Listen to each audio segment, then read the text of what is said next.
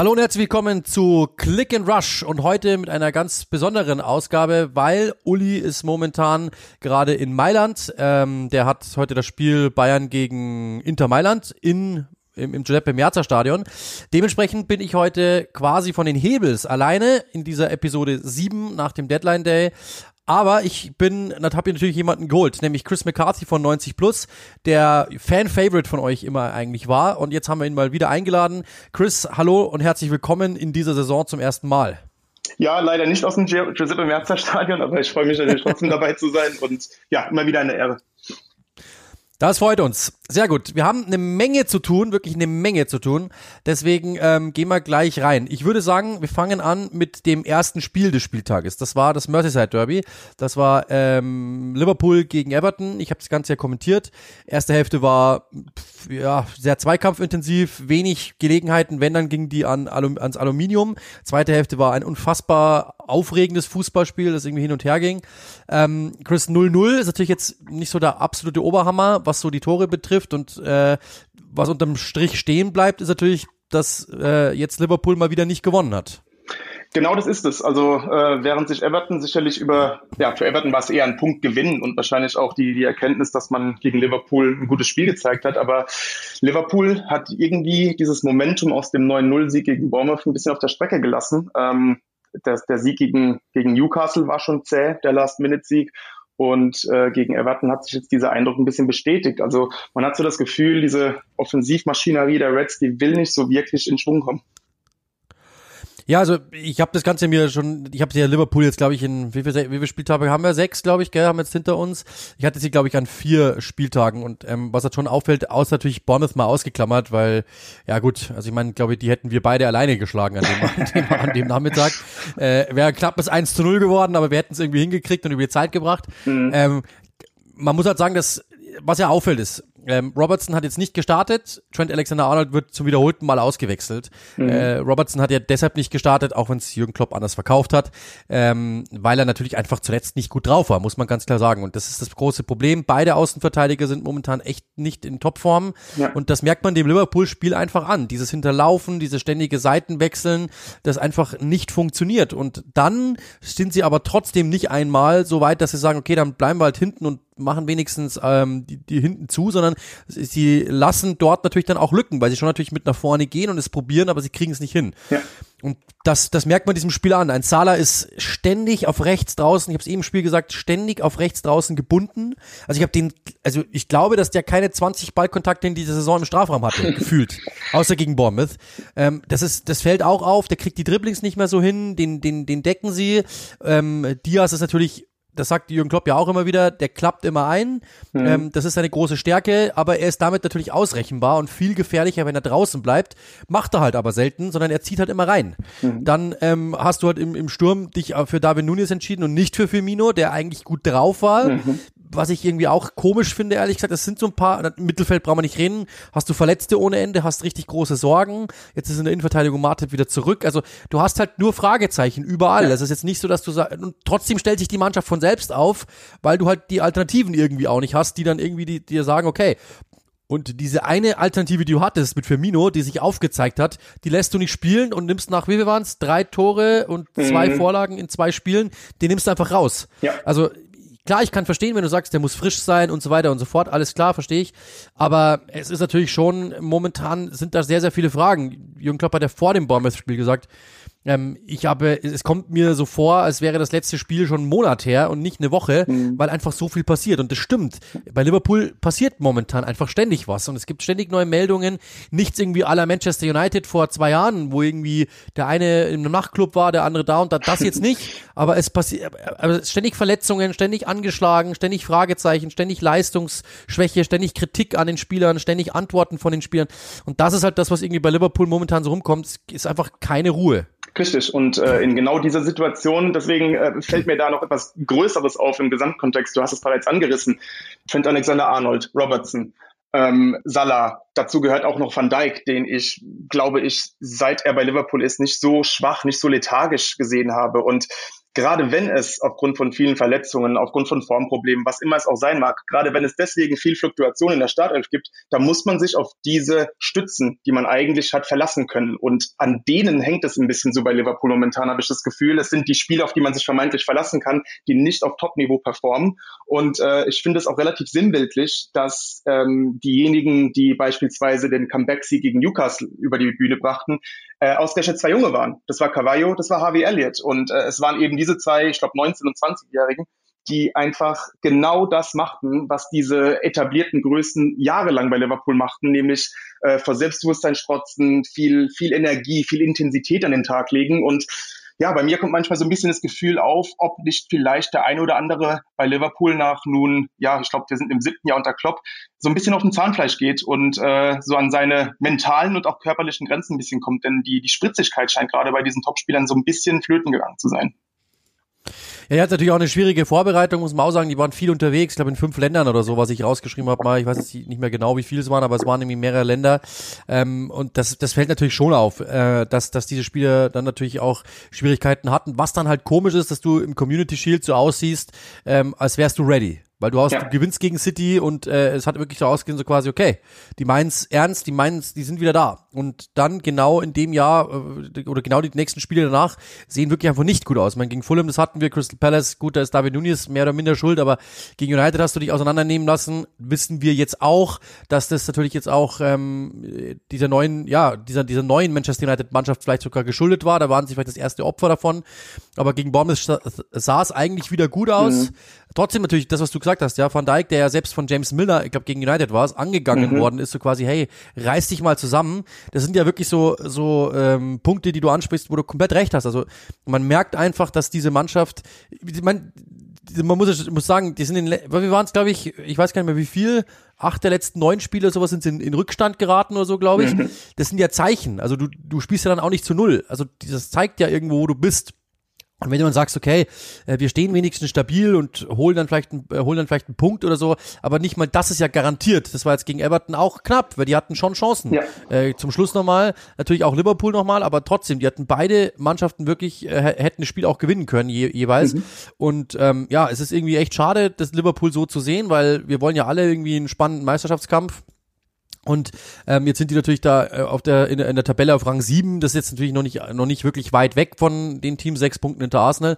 Aber ähm, trotzdem ist es natürlich schon so, dass ja ich mir schon gedacht hätte auch Liverpool wäre weiter, wäre besser, weil vor allem äh, ja natürlich alle sagen natürlich jetzt ja, Sadio Mané fehlt und das ist der Grund. Mhm. Und das ist mir zu einfach, weil Mané war ja, das haben wir ja letzten, in den letzten Podcast auch schon immer wieder gesagt, ähm, der hat natürlich auch seine, der hatte eine gute Phase in der letzten Saison, der hatte aber auch Phasen, da hat er nicht performt, muss man auch klar sagen. Absolut. Da war er einfach halt, da war er okay.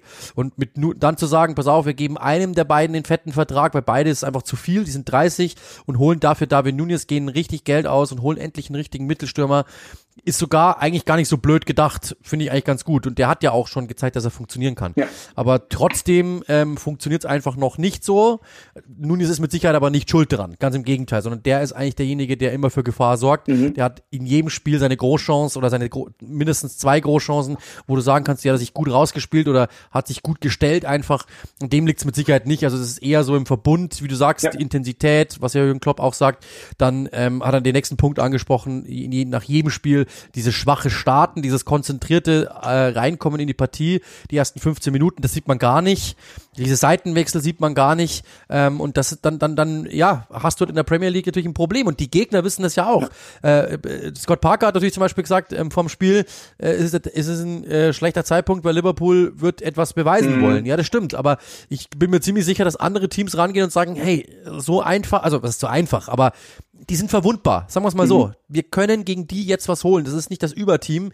Ihr könnt die heute ärgern. Und das baut natürlich so eine Mannschaft wie Everton auf, die zuvor jetzt auch nicht unbedingt Hammer war, aber die langsam aber sicher zumindest eine Sache verstanden hat unter Frank Lampard.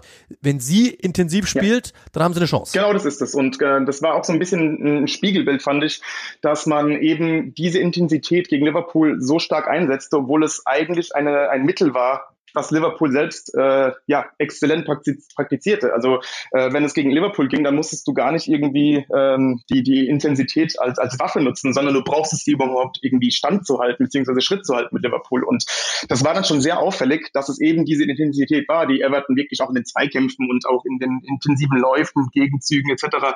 gezeigt hat. Und man hat so ein bisschen gemerkt, okay, Liverpool hat gedacht, jo, äh, die können das auch, beziehungsweise die können das heute besser als wir. Und das hat sie so ein bisschen, äh, ein bisschen aus dem Tritt gebracht. Und im Gegenteil, im Gegenteil, man konnte auch nicht mehr wieder auf dieses Level kommen, was einen so auszeichnet eigentlich. Ja, absolut. Jetzt muss man halt sagen, ja, für Everton ist es jetzt, glaube ich, wie war es? Ich glaube, das vierte Unentschieden in Folge, ich bin mir nicht mhm. ganz sicher. Ähm, aber für Liverpool natürlich jetzt wieder mal ein Spiel, das sie nicht gewonnen haben. Das ist natürlich äh, schon etwas, was denen nicht gefallen kann. Ja. Äh, kann man natürlich sagen, okay, das sind nur sechs Punkte, aber nach sechs Spielen sechs Punkte ist dann natürlich schon wieder eine andere Rechnung. Das ist es. Und da muss man sich schon schon überlegen, ob das nicht, also ja, du musst jetzt langsam aber sicher kommen und eine Serie wieder hinlegen, ja. die du natürlich letzte Saison am Schluss hattest, aber wenn du nur zwei der ersten sechs Spiele gewinnst als Liverpool Football Club, ja, mit diesen Investitionen auch, mit diesem Kader und das ist ja, da finde ich Jürgen Klopp wirklich auch fair, weil er sagt ja, selbst wenn, äh, da fehlen natürlich, ja, wir haben es ja gesagt, Martip hat gefehlt, Konate hat gefehlt, dann kannst du im Mittelfeld sagen, Keita hat gefehlt, Henderson hat gefehlt und es war noch ein dritter, Curtis Jones zum Beispiel, die sind noch nicht bei 100 Pro. Vor, Vorne war Jota lang raus, der ist wieder gekommen und es hat David Nunes gefehlt, weil er halt gesperrt war. Und die sind jetzt alle wieder, aber er hat trotzdem gesagt, die Mannschaft, die wir jeweils aufgestellt haben, gegen Manchester United oder gegen Everton oder wie auch immer, die muss bereit sein, ein Fußballspiel in der Premier League gewinnen zu können. Und da hat er komplett recht. Das ist nach wie vor noch so, die Mannschaft ist gut genug. Finde ich fair von Jürgen Klopp, der weiß selber ganz genau, dass da Probleme herrschen. Er weiß auch, dass es mehrere Probleme sind. Es ist nicht eins, das er angehen muss und dann ist alles wieder gut. Und er hat natürlich auch komplett recht wir als Journalisten, ja, wir haben natürlich einfach, wir sagen, ja, die Abwehr stimmt nicht oder äh, die Außenverteidiger sind nicht mehr so spritzig.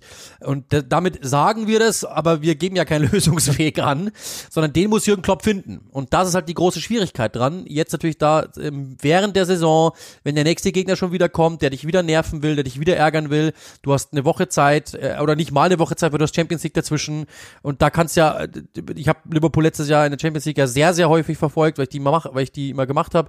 Äh, in der Champions League habe ich immer das Gefühl gehabt, die äh, machen es da eher nicht so mit Intensität, sondern eher mit Auge das, das ist halt so die Sache, die natürlich, weil, weil natürlich das Spiel ein anderes ist, weil die Gegner andere sind. Ähm, und, und weiß nicht jetzt nicht genau, ob ihnen das hilft, jetzt dann auch noch Champions League spielen zu müssen. Und äh, die, die könnten diese Woche frei jetzt mal ganz gut brauchen, glaube ich, um mal wieder ein bisschen was Absolut. Und äh, du, du sagst ja gerade dieses Spiel mit Auge, dass, dass Liverpool äh, zwingend einbauen musste in den letzten Jahren, weil sonst wäre man ja wirklich mit diesem intensiven Spielstil irgendwann komplett am Zahnfleisch gegangen. Das hat man ja wirklich gelernt, Spiele zu kontrollieren, Spiele zu dominieren, Spiele wirklich äh, mit, mit, mit Takt taktischer Raffinesse aufzuziehen. Und gerade was dieses Element angeht, ist natürlich der, der Ausfall von Thiago umso signifikanter. Also das, das, das merkt man richtig, dass er in der Schaltzentrale fehlt. Und ja, wie gesagt, wenn dann, wenn es dann an anderen, allen, allen, allen anderen Fronten auch ein bisschen hapert, dann, äh, dann ist es natürlich schwer. Genau. Ja, Everton, vielleicht nur kurz ein Wort ähm, was man, was abschließend mein gut viertes Unentschieden in Folge ist eigentlich ganz okay, muss man echt sagen. Wie gesagt, Intensität ist da. Ähm, mir hat Onana sehr gut gefallen, muss ich sagen. Für mich Man of the Match. Mir hat Pickford herausragend gefallen. Äh, der war richtig klasse. Äh, das ist jetzt immer noch natürlich jetzt nicht äh, spielerisch eine große Offenbarung, aber er hat Frank Lampard hat zumindest hinbekommen, dass die, dass sie schnell umschalten, dass sie zwei, drei Chancen rausspielen. Ähm, Mopay ist mit Sicherheit auch nicht, wissen wir aus Brighton, äh, die haben ja auch jahrelang verfolgt, kein Elite-Stürmer, aber hat schon immer clevere Momente und ist, ist ein frecher Stürmer. Also muss man sagen, für Everton, wie du sagst, echt ein gewonnener, gewonnener Punkt. Du haben die ja auch am Schluss gejubelt quasi, was ihnen ja auch negativ ausgelegt worden ist quasi, aber trotzdem, also ich meine, die dürfen, wenn sie im Merseyside Derby nicht verlieren, die haben jetzt oft genug verloren, dann dürfen die Absolut. auch Absolut. Und äh, Absolut. ja, du hast, du hast bereits gesagt, die, die ganzen Elemente, das war, es war jetzt nicht nur irgendwie so ein, ein Unentschieden über die Zeit gebracht oder sich mit Mann und Maus reingestellt. Nee, es gab wirklich Gründe, optimistisch zu sein. Und ähm, wie gesagt, Unana ganz bei dir, hat mir extrem gut gefallen und äh, Mopay vorhin hat auch so ein bisschen diese Dynamik reingebracht, die, die ohne Richarlison natürlich vorne drin fehlt. Er ist kein Richarlison, gar keine Frage, aber er sorgt wenigstens für Bewegung, für Einfälle, für er reißt Lücken und äh, da, da hat Lampard, glaube ich, einen, einen wichtigen, wichtigen Punkt in seiner Offensive gefunden und ja, ich glaube, es wird keine berauschende Saison, aber es sollte, wenn man auf diesen kleinen Erfolgen aufbaut, äh, zumindest keine, die, keine sein, die im Desaster endet. Ja, aber Richarlison, also nur ganz kurzer Einschub, ich hab das, finde das auch, das ist natürlich ein klasse Stürmer, aber ähm, ich glaube, den hätte, also der, wenn, also jetzt mit Gordon und Gray hast du zwei Spieler, wo klar ist, was, wo die Reise hingeht. Du spielst den Ball mhm. lang nach vorne, die beiden dribbeln an und dann schauen wir, was ja. passiert. Äh, und ich glaube, mit Richarlison, der macht halt immer dasselbe. Der klappt halt von links ein, weil er halt halber Mittelstürmer ist, halber links außen und aber halt irgendwie immer, wenn er auf links ist, eher der Mittelstürmer sein will und wenn der Mittelstürmer ist, eher der Linksaußen mhm. sein will. Irgendwie ganz komisch. Und deswegen glaube ich, ist für, für das Spiel in dieser Phase, in der Everton ist, gar nicht so schlecht, äh, weil die natürlich jetzt einfach ein bisschen mehr, also weil die einfacher spielen können, mhm. sagen wir es mal so, und nicht so ausrechenbar ja, absolut. sind. Absolut. Genau. Nächstes Thema, nächstes Spiel und zwar das nächste große Spiel ist mal das war das Match of the Week, Manchester United gegen Arsenal. Äh, ich habe ja schon ähm, selber ein bisschen was geschrieben, ich habe ja angeschaut, ich habe es zusammengefasst für Sky. Äh, ich habe auch deine Tweets gelesen, Chris. und ein Tweet hatte ich glaube ich ein bisschen getriggert. Aller ähm, Manchester United, äh, Arsenal war ja gar nicht so überlegen, wenn man 3 zu 1 gewinnt und wenn Manchester United dann 3 zu 1 gewinnt, dann waren sie auch das bessere Team und das war von Arsenal einfach nur äh, und, und sie waren eigentlich quasi taktisch besser und es war der Beginn äh, einer Masterclass von Erik Ten Hag. ähm, jetzt dürfen wir deine Antwort natürlich hier nochmal erläutert bekommen. Du bist dann nicht so der Meinung gewesen. Ja, das ist richtig. Und ähm, wie soll ich sagen? Ähm, ich finde, Arsenal war in Sachen Spielkultur, Spiel an, äh, Spiel Umsetzung und äh, Kombinationsspiel definitiv überlegen. Das hat man gesehen. Also bis auf diese ersten 10 Minuten, 15 Minuten, die wirklich wild waren, ähm, hat Arsenal das Mittelfeld dominiert, ähm, ist auch entschlossener und besser in die Box gekommen. Ähm, aber Arsenal hatte einen Tag erwischt, in dem man viel zu verspielt war, viel zu äh, unsauber, unkonzentriert im letzten Drittel. Das sind nicht nur die Abschlüsse, das sind, es sind, denn es waren zu wenig Abschlüsse, es sind auch der letzte und vorletzte Pass, es ist die letzte Dribbling-Aktion. Man hat sich viel zu oft festgelaufen und man muss da auch bedenken, es ist eine sehr junge Mannschaft, die jüngste der Premier League im Schnitt, wenn nicht äh, gerade noch knapp. Ähm, und da, da hat man sich vielleicht so ein bisschen von der Anfangseuphorie auch anstecken lassen. Ähm, United hat taktisch sehr gut reagiert. Ähm, ich glaube, es war auch der Plan von Ten Hag. Ähm, jetzt kann man natürlich ein ganzes Buch aufmachen, aber wir haben die ersten zwei Spiele gesehen, wie Manchester United mit dem Ten Hagschen Stil nicht klarkam. Ähm, erstens ist der Kader dafür noch nicht ausgelegt. Zweitens dauert es, bis solch ein Fußball wirklich äh, sitzt in einer Mannschaft. Und das hat Ten Hag clever gemacht, dass er dann in den nächsten Spielen auf einen pragmatischen Stil zurückgegangen ist. Denn es hat eher an den Basics gefehlt, es hat an Kampf gefehlt, es hat an Einstellung gefehlt, wirklich diese Stammtischplattitüden, aber sie hatten durchaus äh, ähm, valide, valide Argumente in diesem Fall. Und das ist jetzt ein sehr pragmatischer Stil. Man hat sich darauf konzentriert zu kontern gegen, gegen Arsenal und sie auch äh, ja so ein bisschen einfach in den in Umschaltbewegungen ein bisschen zu verunsichern und darauf zu lauern, dass sie Fehler machen. Und das ist am Ende passiert. Das heißt, man kann Ten Hag loben. Er hat aus den Mitteln und aus dem Stadium, in dem sich Manchester United gerade befindet, das Beste gemacht. Und es war auch sehr effizient und geradlinig. Und man muss auch sagen, die Tore waren dann auch stark umgesetzt. Gleichzeitig hat man im Gesamtspiel ähm, den Kürzeren gezogen. Arsenal war da dominant und da muss man auch natürlich fairerweise sagen, es wäre auch verwunderlich, wenn nicht. Arteta hat zweieinhalb Jahre an einer Mannschaft gebaut und die ist jetzt dort, nicht nur personell, sondern auch in ihrer Philosophie und ihrer Umsetzung und Ten Hag steht diesbezüglich ganz am Anfang und dementsprechend war das auch nicht anders zu erwarten. So, und jetzt kann ich meinen Monolog, äh, Monolog beenden, dir das Wort überlassen, aber das ist so meine, meine grobe Zusammenfassung. Nee, du hast ja, du hast ja komplett recht. Also ich habe ja, ich, ich habe ja wirklich 90 Minuten lang komplett verfolgt und äh, also wirklich genau hingeschaut ähm, und muss echt sagen, äh, ich finde es genauso. Also Arsenal hat, wir können ja, ich habe es mir gerade mal aufgerufen, 60 Prozent Ballbesitz, 16 zu 10 Abschlüsse. Ja, United hat mehr aufs Tor gebracht davon, äh, weil sie das dann einfach sehr effizient gestaltet haben. Brauchen wir nicht drüber reden. Okay. Ähm, und man muss sagen, Christian Eriksen herausragend, ähm, Bruno Fernandes war herausragend, auch wenn er natürlich äh, wieder seinen Moment hat, wo ich ihm am liebsten äh, eine, SMS, eine SMS schreiben würde. Aber ähm, und Marcus Rashford brauchen wir auch nicht drüber diskutieren. Ja. Der sieht wieder aus wie ein Stürmer. Also das, was eigentlich seit, was wir seit Jahren sagen, das ist ein Mittelstürmer und kein Außenspieler. Ähm, das, das, das sieht man da und ist natürlich perfekt ja. für dieses Spiel, muss man auch klar sagen. Anthony mit einem guten Debüt brauchen wir auch nicht reden. Aber grundsätzlich ähm, die ersten Szenen, mein äh, das, das, das Tor, das aberkannt mhm. wird, dann diese diese diese diese Chance mhm. von Martinelli, Arsenal hätte hätte gut und gern 2-0 auch in Führung gehen können unter unterm anderen Schiedsrichter, ja. sagen wir mal so, ja, äh, wären die vielleicht auch gut in wären die auch gut in gut in Führung gegangen und da, dann will ich Manchester United mal sehen, ob die ob dann nicht der Druck ja. im Old Trafford noch größer wird. So sind sie drin geblieben, haben eine Chance, machen gleich das Tor durch Anthony und dann sagst du natürlich, okay, mhm. vielleicht geht hier doch was. Die letzten Wochen waren auch schon gut. Ach, warte mal, dann können wir ja das nächste mhm. Lego-Steinchen noch oben draufsetzen. Und Arsenal muss man sagen, genau so wie du es gesagt hast, halt am Ende nicht, nicht genau genug in den einzelnen Aktionen. Jeder einzelne Spieler hat irgendwie fünf Prozent im Vergleich mhm. zu den letzten Wochen verloren.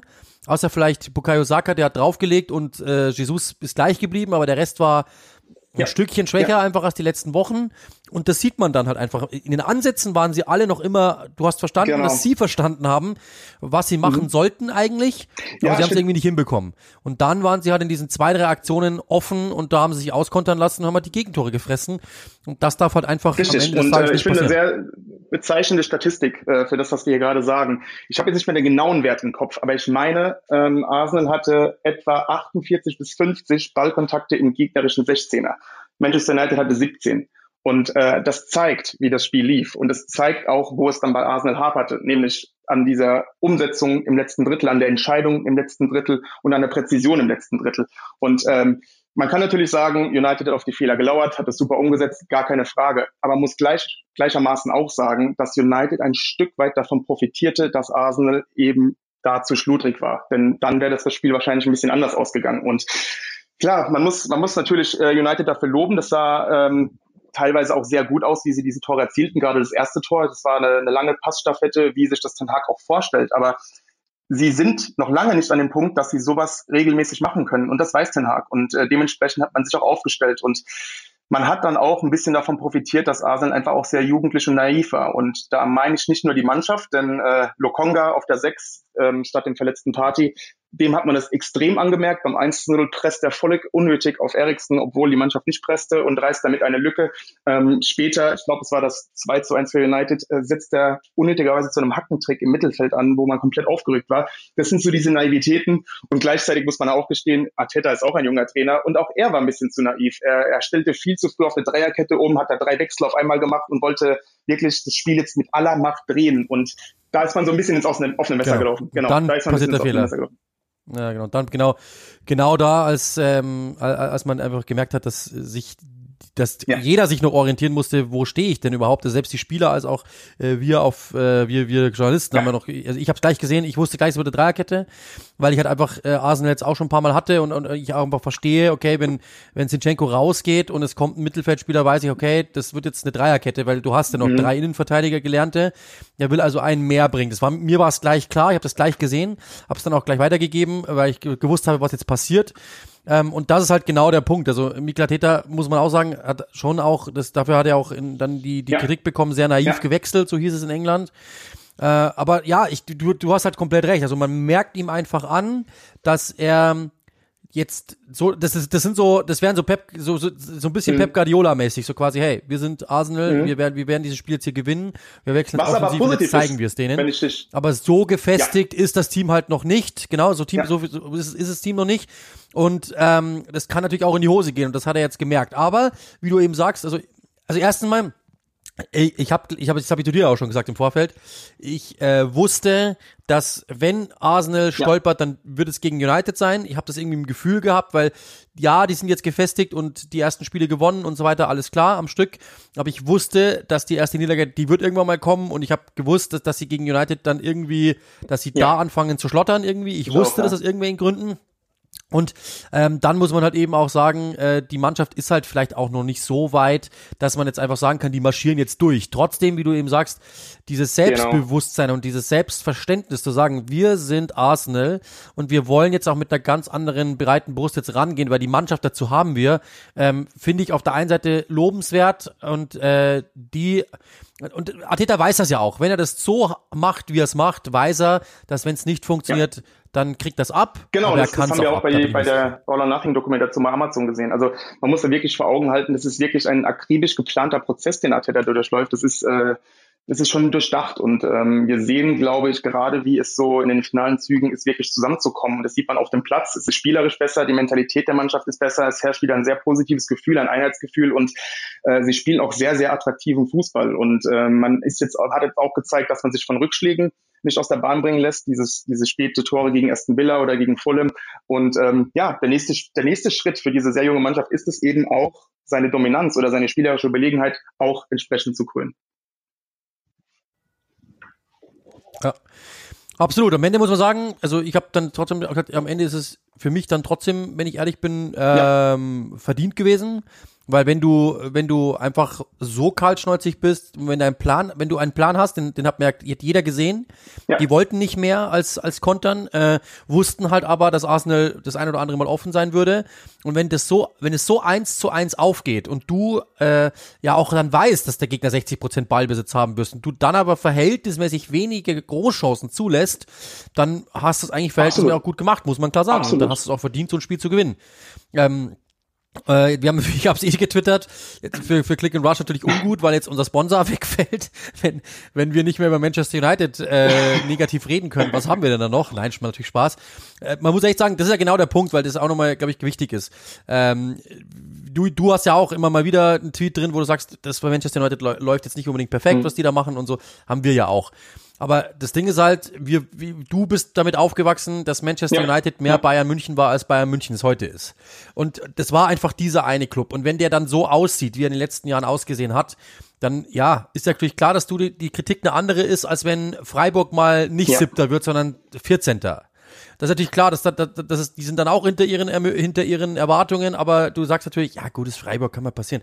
Aber es ist halt Manchester United und die geben halt, was haben sie ausgegeben? 100, ja. äh, 1,5 Milliarden seit, äh, seit die Glaciers da sind. Dann brauchst du dich halt einfach auch nicht wundern. Wenn natürlich dann die Kritik und die, die Erwartungen eine andere sind. Trotzdem, am Anfang, Ten Hag sah wirklich aus wie der begossene Pudel nach den ersten Spielen schon, hat er komplett rumgedreht das, du, wie du sagst, der Plan ist mit Sicherheit nicht der genau. Endplan, den er in drei Jahren noch haben wird, sondern es ist erst einmal schnell äh, umdrehen, das, was ich jetzt machen kann, schnell, schnell, Ergebnisse einfahren, können wir hinkriegen. Und Absolut. das macht er überragend. Muss man wirklich sagen, finde, äh, überragend.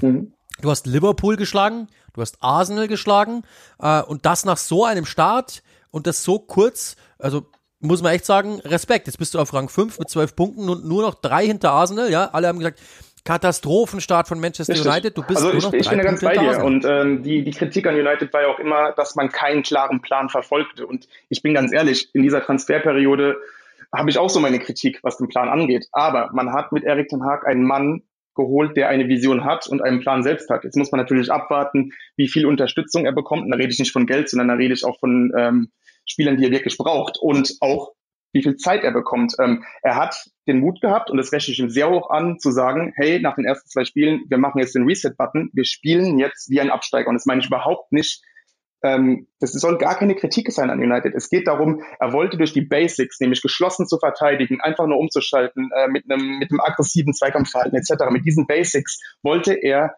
Resultate einfangen und er wollte die Mannschaft wieder auf die, auf die Basics besinnen und dadurch auch ein bisschen Selbstbewusstsein schaffen. Das hat er jetzt gemacht und das hat man schon gemerkt nach dem Liverpool-Spiel. Da hat man von der Intensität noch eines Heimspiels gegen diesen ewigen Rivalen profitiert und jetzt kommt so auch so ein bisschen der Swagger zurück, den, den United einfach auch hat. Du hast ja die Topspieler dazu und aktuell spielt Ten Hag nach den Stärken, die der Kader vorgibt, und das ist einfach ein Umschaltspiel. Da ist äh, Bruno, Bruno Fernandes oder, oder Eriksen, die sind da die idealen Initiatoren. Da hat man vorne schnelle Leute mit Sancho oder Rashford und das, da, da profitiert man von. Ähm, ich glaube trotzdem, dass man noch sehr viel Wachstumsschmerzen haben wird, auch in dieser Saison. Ähm, man reitet jetzt so ein bisschen auf der Erfolgswelle, aber wenn man jetzt auch die letzten Saisons gesehen hat, mit Solskjaer beispielsweise, da hatte man diese Spiele. Und es ist auch kein Zufall, dass man gerade gegen die größeren Clubs gewinnt, weil man da eben diese passive Rolle eingenommen hat.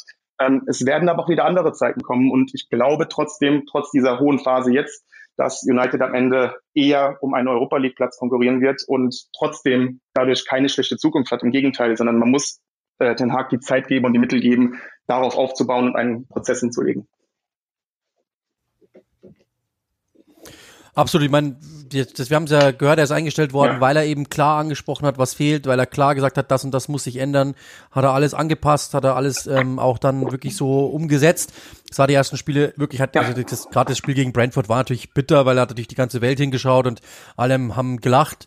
Äh, aber das kann dann auch mal passieren, das könnte Arsenal schon richtig. auch passieren. So ist es nicht. Also die hatten auch mal, oder gibt doch, ja klar, kann in der Anfangsphase passieren, ist halt nun mal so. Und Brentford, wenn sie halt einen guten genau. Tag haben, dann sind die auch eklig. Das, das muss halt alles zusammenpassen bei denen. Aber wenn es so ist, dann, dann sind die eklig. Das werden auch andere Mannschaften äh, erfahren. Man, die haben jetzt Leeds 5-2 weggehauen. Also das, ja. das, das ist schon eine Mannschaft, die was kann. Und die natürlich auch mit ihrer komplett, äh, ich habe mal mit dem, mit dem, mit dem Scout auch gesprochen äh, aus der Premier League, beziehungsweise Mitarbeiter aus, der, aus von dem Premier League Team, der dann meinte eben, mhm. die, die, versuchen immer Chaos zu schaffen, Brentford, und die versuchen immer so, und das hat und, und versuchen einfach nur den Ball stringent nach vorne, lang, hoch, fest, eklig. Und das ist halt genau. alles, was in United in dem Moment nicht gepasst hat. Okay, kann passieren. Aber dass du danach dann eben sagst, hey, wir stellen alles um, wir ändern das und wir versuchen genau jetzt wieder äh, zu, zu unserem Spiel zu finden, dass er auch wirklich die Nerven hat zu sagen, ich setze Ronaldo auf die Bank. Ähm, ich setze Maguire auf die Bank. Ich setze, ich spiele, lass Rashford wieder spielen. Ähm, ich lasse Anthony ja. gleich spielen. Ich hole den auch, äh, weil ja auch viele gesagt haben, 100 Millionen für einen Typen, der aus Holland kommt. Oh mein Gott. Lisandro Martinez selbiges dass du da auch sagst, hey, ähm, ich will den haben. Kann sein, dass der vielleicht äh, kleiner ist als der Durchschnittsinnenverteidiger in der Premier League, aber das ist mir egal, weil der hat genau das, was ich will.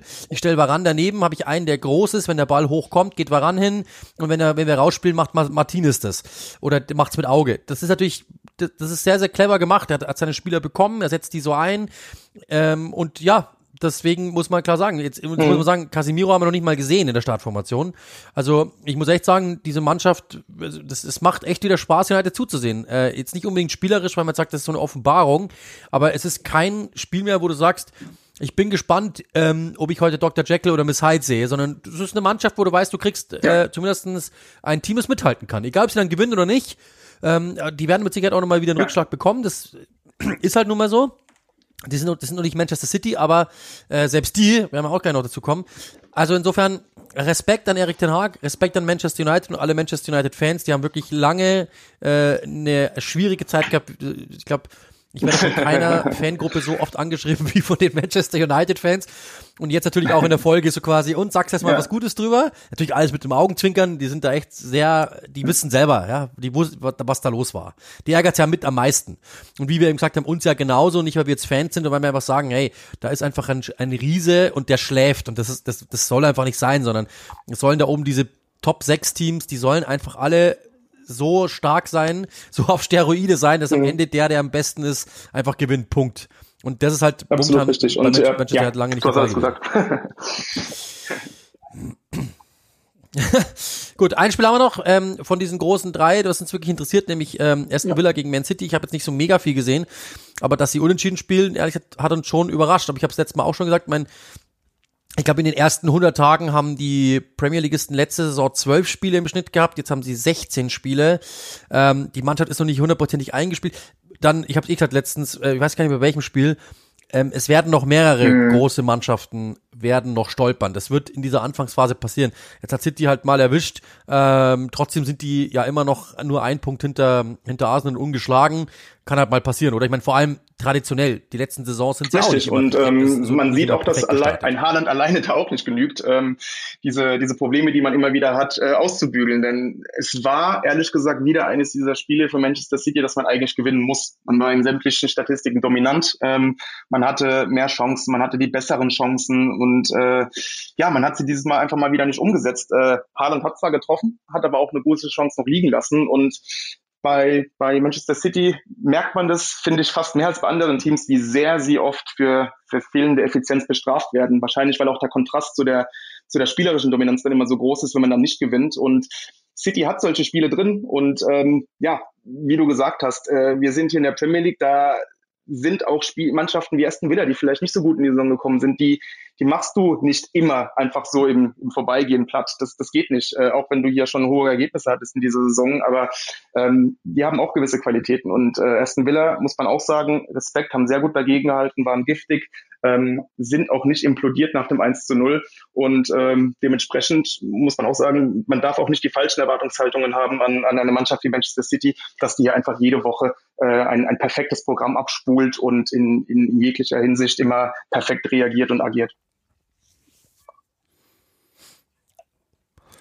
Ja, vor allem, also ich meine, die nächsten ja. Wochen werden ja entscheiden. Dann sind wir nämlich auch schon beim nächsten Thema, weil Champions League steht an. Ja, wir müssen die Champions League Gruppen ja kurz durchgehen.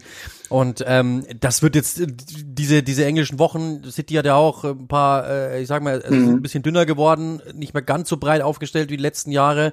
Sind Jaco ja verloren, Gabriel Jesus verloren, ja natürlich auch Ersatz geholt, aber ich finde nicht gleichwertig. Ein paar Verletzte auch.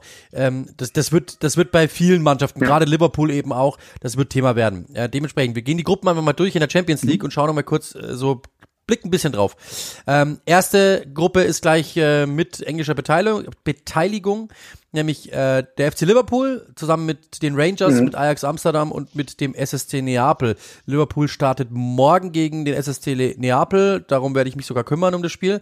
Ähm, wer glaubst du kommt in dieser Gruppe weiter? Liverpool sollte auf jeden Fall schon Favorit sein, aber siehst du es als Selbstläufer? ähm, nein, also es ist klar, dass, dass Liverpool wahrscheinlich auch ähm, Neapel die, die Favoriten sind in dieser Gruppe. Dafür hat Ajax auch zu viele Spieler verloren, Den Haag verloren etc. Ähm, aber ein absoluter Selbstläufer, weiß ich nicht. Also ich denke schon, dass Liverpool sich am Ende qualifizieren wird, wahrscheinlich auch bequem qualifizieren wird. Aber dieses Liverpool macht mich so ein bisschen nervös in dieser Saison. Wir haben ja eingangs schon drüber gesprochen und ähm, mich würde es auch nicht wundern, dass man gerade ähm, aufgrund dieser vielen Verletzungen jetzt auch mit diesem vollgeblähten Spielplan ein bisschen Probleme haben wird. Ähm, wir dürfen nicht vergessen, wir haben die WM im Winter und äh, dementsprechend haben wir mehr Pflichtspiele bis dahin. Und äh, das, das könnte eine Mannschaft wie Liverpool, die gerade diese, diese Verletzungsprobleme hat, spüren. Und äh, da kann ich mir schon vorstellen, dass man vielleicht das ein oder andere Spiel mehr verstolpert, als man jetzt auf der Rechnung hat. Aber wie gesagt, äh, im Großen und Ganzen denke ich, würde es mich schon trotzdem überraschen, wenn Liverpool da nicht bequem äh, die nächste Runde erreicht. Vor allem, also mir ist letztes Jahr aufgefallen, die haben auch da in der Gruppenphase in jedem Spiel, ich glaube ein mhm. Spiel nicht oder so, ähm, eigentlich fast immer ein Gegentor kassiert. Ähm, das war schon immer auch so, ich will jetzt nicht sagen, also die, das ist natürlich fies, weil die Premier League ist, ich sage das immer wieder, die beste Liga der Welt. Für mich ist sie das. Sie ist auch die härteste Liga der Welt, weil ähm, natürlich Intensität in jedem Spiel ist und das sieht man auch dann, wenn man dann plötzlich ein, ein, ein Champions League Spiel macht. Die Intensität ist eine andere. Mhm. Nicht, dass das, nicht, dass ich sagen will, es ist weniger wert oder so, aber Natürlich spielt Ajax Amsterdam einen anderen mhm. Fußball als äh, Brentford zum Beispiel. Gutes, gutes Beispiel wahrscheinlich sogar. Die, die spielen halt eher technischer, es ist alles ein bisschen taktischer, nicht so intensiv. Und die haben trotz, ich habe dann schon das Gefühl gehabt, dass Liverpool sich nicht jetzt einen Gang zurücknimmt, aber das ist eher so ein wenig, mhm. ja, wir können es auch mit Auge, wie gesagt, und da habe ich schon ein bisschen Angst davor, gerade vor Neapel, ehrlich gesagt, weil Neapel ist eine Mannschaft, die kann das schon ausnutzen, wenn die ähm, sagen, hey, wir, wir, wir nehmen das wirklich voll ernst, wir können hier, wir können hier auf jeden Fall in die K.O.-Phase rücken und dann kannst du gegen ja. einen der beiden anderen, ja. Rangers oder Ajax, schon auch mal Punkte verlieren. So ist es nicht. Also es ist nicht sicher, dass die Erster werden. Zweiter also da sind die natürlich im Dunstkreis, brauchen wir nicht reden, sind auch der Favorit. Aber es gibt schon Konstellationen rundrum, die es möglich machen, dass vielleicht Klopp auch mal wechseln muss, dass er vielleicht einen Verletzten hat wieder, ähm, dass er vielleicht mal sagt, hey, wir müssen rotieren, es geht nicht anders, dann spielen da plötzlich welche, die er vielleicht sonst nicht haben würde. Und dass es dann passieren Richtig. kann, dass du einfach mal gegen die Rangers 1-1 spielst oder 0-0 und gegen Ajax vielleicht auch und dann plötzlich irgendwie mal auf Rang 3 bist und schon ein bisschen hinterher bist. Das ist, das kann schon passieren. Ja, äh, in dieser Welt, die, die Welt kann ich mir vorstellen, sagen wir es mal so.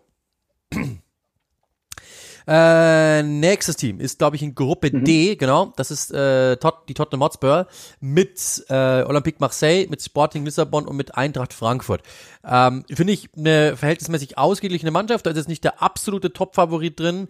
Wenn ich sagen das würde, ich auch. es wäre ähm, einer, dann wäre es trotzdem Tottenham. Ich glaube, glaub, das könnte eine relativ äh, inter interessante und unterhaltsame Gruppe werden, denn es sind Mannschaften, die haben äh, eine ziemlich gute Fanbase dabei und äh, da könnte es schon intensiv zur Sache gehen, aber so rein qualitativ äh, sehe ich da ehrlich gesagt auch äh, Tottenham mit der Nase vorne und äh, ja, ich, ich denke auch, dass sie da die, die nächste Runde erreichen sollten. Ja, vor allem also natürlich ein Wort noch, also mein äh, Eintracht Frankfurt, also das muss man sagen, ist wirklich ein Märchen, dass die das machen dürfen und dann so eine Gruppe, ja. die auch noch machbar ist. Ich meine, du warst ja Gruppenkopf, aber ähm, dass das wirklich machbar ist, äh, die Spiele werden sicherlich, die haben, die haben eine richtige Historie mit Olympique Marseille, äh, Lissabon ist mit Sicherheit machbar, die kannst du schlagen als Eintracht Frankfurt es gibt ja schon eine Welt, die ich mir vorstellen kann, dass Eintracht und Tottenham weiterkommen, ehrlich gesagt. Und es wäre mein Wunschszenario ja. absolut, dass, dass die beiden weiterkommen ähm, und dass wir dann natürlich ein englisches Team weiter haben und die Eintracht natürlich auch. Ähm, ja. Nächste Gruppe finde ich sehr interessant, Gruppe E mit äh, Chelsea, Milan, Salzburg, Zagreb. Das sind vier Mannschaften, die ich echt mag. Ähm, mhm. bin, bin wirklich gespannt, äh, wie Chelsea sich dort ja zurechtfindet in dieser Gruppe, weil wir haben es ja letztes Mal auch schon besprochen. Ähm, Tuchel war nicht mit allen äh, Neuzugängen ein, einverstanden. Er wollte andere, er wollte und er wollte mehr, er wollte den einen oder anderen nicht, der ihm angeboten worden ist. Äh, dann diese Gespräche mit Böhli, die, die er nicht so witzig fand, glaube ich, was man so mhm. hört ähm, aus den Umfeldern. Dann aber auch, dass die andere Seite, also die Besitzerschaft jetzt auch nicht unbedingt mit der Einstellung und mit der so mit dem mit der Art und Weise von Thomas Tuchel einverstanden sind, weil die natürlich schon sehr eigen sein kann. Also das ist nicht reibungslos, glaube ich. Ja, Jetzt haben ja. sie ähm, das das wird wirklich dann spannend, wie die sich zusammenfinden und wenn dann natürlich in der Champions League auch mal irgendwas passiert oder so, kann ich mir schon vorstellen, weil die haben jetzt äh, am Wochenende wieder gewonnen gegen West Ham, aber ja, also Milan ist ist ist ist nicht, ist nicht zu vernachlässigen. Ich meine, die sind Meister geworden, mhm. glaube ich, oder? Ja, sind Meister geworden. Ja, ja. Äh, du hast mit Salzburg jemanden, der dir immer mal wehtun kann. Du hast mit Zagreb jemanden, der dir immer mal wehtun kann. Theoretisch wird es mit Sicherheit ein ekelhaftes Spiel. Ähm, und das hat Thomas Tuchel ja auch schon so gesagt. Heute ist das Spiel ja, glaube ich, sogar um 18.45 Uhr schon, genau. Also das ja. ist schon so eine Sache, wo ich mir vorstellen kann, dass Chelsea natürlich Favorit ist, brauchen wir auch nicht reden, mit Milan zusammen. Aber auch da, also es ist, es sind schon auch Mannschaften drinnen, die wehtun können. Ja, ich, ich sehe es ehrlich gesagt äh, relativ ähnlich zu der, zu der Liverpool-Gruppe. Ähm, es ist eine Gruppe, die Chelsea eigentlich überstehen sollte. Ähm, es wird trotzdem mit Milan Konkurrenz geben und äh, Salzburg und Zagreb sind so Aufgaben, die können einfach eklig sein. Ähm, und ja, wie du sagst, äh, wir hatten es auch bei unserem, äh, wir haben jetzt beide bei einem Expertenpanel am Anfang der Saison mitgemacht und da, da hatte ich auch so ein bisschen aus der Hüfte raus und nicht ganz ernst gemeint gesagt, dass, dass ich bei Chelsea auch einfach sehr viel Explosionspotenzial sehe in diesem Jahr. Und äh, das ist auch, soll auch gar nichts gegen Thomas Tuchel sein, ein überragender Trainer, aber man merkt einfach so, dass nach dem Abgang von Abramovic so es ein bisschen intern noch nicht ganz passt. Äh, die Abläufe stimmen da nicht ganz, man ist da nicht ganz einer Meinung vielleicht. Und äh, wenn da die Ergebnisse ausbleiben, sehe ich da schon Potenzial, dass es ein bisschen nach hinten losgeht. Ähm, aber wie gesagt, es wäre schon sehr, sehr verwunderlich, wenn es jetzt schon in der Gruppenphase passiert. Das, das sollte Chelsea alleine schon aufgrund der Qualität schon überstehen. Absolut, also wir haben ja auch so ein bisschen unsere Fühler ausgestreckt. Ähm, ich habe die Saisonvorschau letztes Mal durchgearbeitet, alle möglichen, äh, und habe eigentlich nur gelesen, dass Thomas Tuchel soll den Einfluss bekommen, den Klopp in Liverpool hat und so weiter und so fort. Ähm, mhm. Wenn man so mit den Leuten vor Ort spricht, mit Journalisten, die nah dran sind, so nah wie man es bei Chelsea sein kann, muss man auch dazu sagen, ähm, die sagen alle eigentlich, dass Thomas Tuchel nicht mehr so per, nicht mehr so äh, die Person ist, die den Schlüssel in die Hand bekommt und mach mal, sondern die sagen schon mittlerweile auch, boah, also es ist manchmal auch ein bisschen viel mit ihm. Was ich natürlich verstehen kann, weil er ist einfach ein Typ, der halt einfach will, will, will und ich kann es total nachvollziehen als Trainer, dass du einfach sagst, hey, wenn wir wirklich die Eins sein wollen, ich habe die höchsten Ansprüche, dann will ich auch. Und äh, mhm. wenn da natürlich jemand sitzt, der sagt, naja, jetzt reicht's aber auch mal, dann kann ich schon verstehen, dass da Welten aufeinander prallen. Äh, Böli mhm. dann jemand, der ja der neue Besitzer, der selber Sportdirektor gespielt hat und Fußballmanager gespielt hat, das glaube ich ist auch etwas, was Thomas Tuchel jetzt nicht so gefällt dass da halt einfach ja. jemand äh, plötzlich einfach mal sagt, hey, ich habe ein paar Dollar übrig und gehe ins Stripclub und schmeiß, schmeiß mal um mich. Das glaube ich ist halt einfach nicht so Thomas Tuchels Stil. Also das kann ich mir schon vorstellen, Richtig. dass da Potenzial ist, dass man der eine oder andere sagt, na also du bist jetzt nicht mein Typ. Aber ja. werden wir sehen. Äh, eine Gruppe haben wir noch, die Gruppe G mit Dortmund, Kopenhagen, Manchester City und dem FC Sevilla. Ähm, also ich muss ehrlich sagen, da ist City für mich aber sowas von Favorit.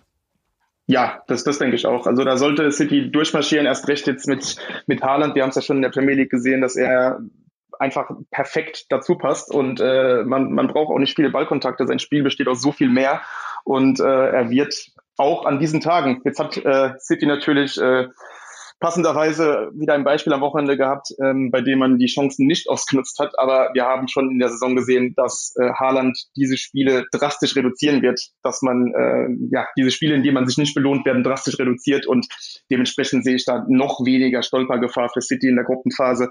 Äh, ganz im Gegenteil, ich denke, da wird man relativ bequem durchkommen und ja, wir reden jetzt zwar nur über die Gru Gruppe, aber ich denke, City, wenn sich nicht viele Leute verletzen, ähm, ist auch dieses Jahr deutlich ernster zu nehmen, wenn es um, um, die, um den ganz großen großen, ja, um den, um den Titel geht. Ja, Sevilla ist immer, die kann, also die, die sind immer, die sind immer schwierig, gerade natürlich in, in solchen, äh, ja, in, in, im Europapokal, das wissen wir. Ich glaube, die Historie brauchen wir nicht runterbeten. Deswegen, die sind sicherlich, äh, die, die, die, das wirkt immer so, naja, Sevilla halt, aber puh, ich glaube, die sind nicht ohne. Trotzdem dürfte das gegen City nicht reichen. Kopenhagen, glaube ich, ist einer der größten, ist ein großer Außenseiter in dieser Gruppe. Und ich muss ehrlich sagen, das hatten wir auch schon, ich vertraue Dortmund europäisch einfach nicht. Ich weiß nicht warum, aber ich traue, nee. ich vertraue den einfach nicht. Ja, man muss auch sagen, also äh, Sevilla erstens hat einen katastrophalen Start hingelegt in der Liga. Ähm, Lopetegui steht da auch schon vom Aus. Und äh, ja, Dortmund traue ich ehrlich gesagt in dieser Phase auch noch nicht. Ähm, man hat vielleicht keinen schlechten Sommer gehabt, sehe ich auch so.